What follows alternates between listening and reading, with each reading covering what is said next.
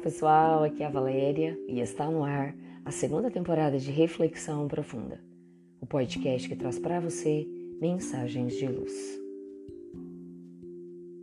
Bem-sucedidos. Nos anos 90, uma entrevista com a maior popstar daquela década trouxe uma revelação impactante.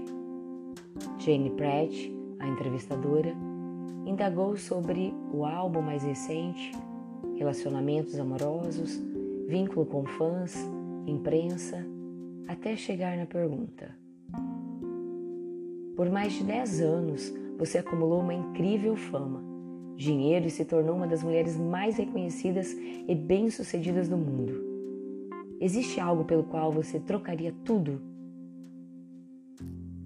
A artista, sem pensar muito e com uma visível expressão corporal de fragilidade, respondeu: Sim, por uma mãe. Em momentos, ela já havia revelado o vazio interno causado pela morte prematura da mãe, quando tinha apenas cinco anos. Dizia que muitas vezes, em meio a todo o burburinho da vida de superstar, tinha vontade de apenas poder telefonar para a mãe, de desabafar. Sentia a falta daquele colo maternal tão importante. Estou constantemente em situações em que me sinto completamente frustrada ou perdida e ninguém pode me ajudar a me sentir melhor. Eu sempre me pego dizendo: Deus, como gostaria de ter uma mãe para quem poder telefonar e apenas falar e falar. No mundo onde muitos ainda acreditamos que o paraíso está na fama, na riqueza, no poder, os que possuem tudo isso nos alertam seriamente, dizendo que existem coisas muito maiores, muito mais importantes. Se observarmos os índices de famosos que abandonaram a vida pelas portas do suicídio direto, ou aqueles que o fizeram pelas vias das fugas indiretas, ficaríamos alarmados. Infelizes, na grande maioria, pois se alimentam de fontes volúveis, impermanentes e frágeis.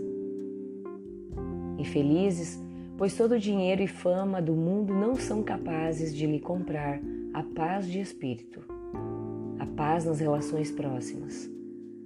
Não lhes compra o equilíbrio emocional. Curiosamente, vivem insatisfeitos, mesmo conseguindo satisfazer a grande maioria dos prazeres que constituem os sonhos de muitos. Por que será? O que será que ainda não entendemos, depois de tantos séculos buscando esses caminhos? Vivemos os tempos das curtidas, dos likes, da visibilidade nas redes sociais, onde parece que qualquer um pode ter sua pequena fama, qualquer um pode aparecer em pouco e ganhar alguns elogios novo engano, novas frustrações, nova causa de ansiedade. Enquanto não buscarmos ser bem-sucedidos dentro de nós e não lá fora, permaneceremos assim, frustrados e infelizes.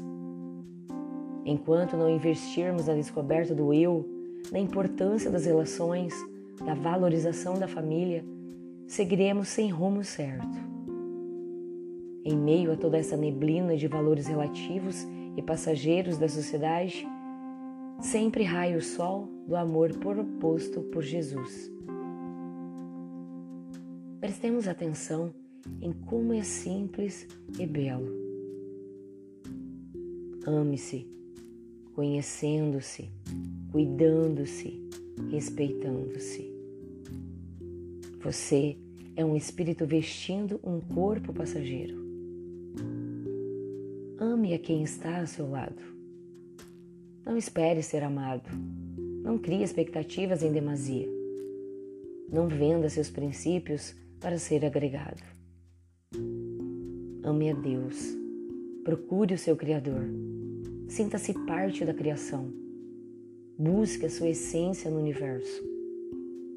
Ligue-se a Deus pelas criaturas, pela oração e pelas ações no bem.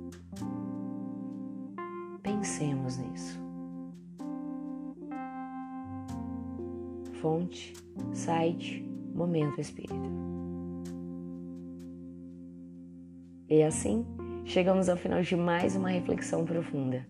Gratidão pela sua companhia, grande abraço, fiquem com Deus e muita luz no caminho de vocês.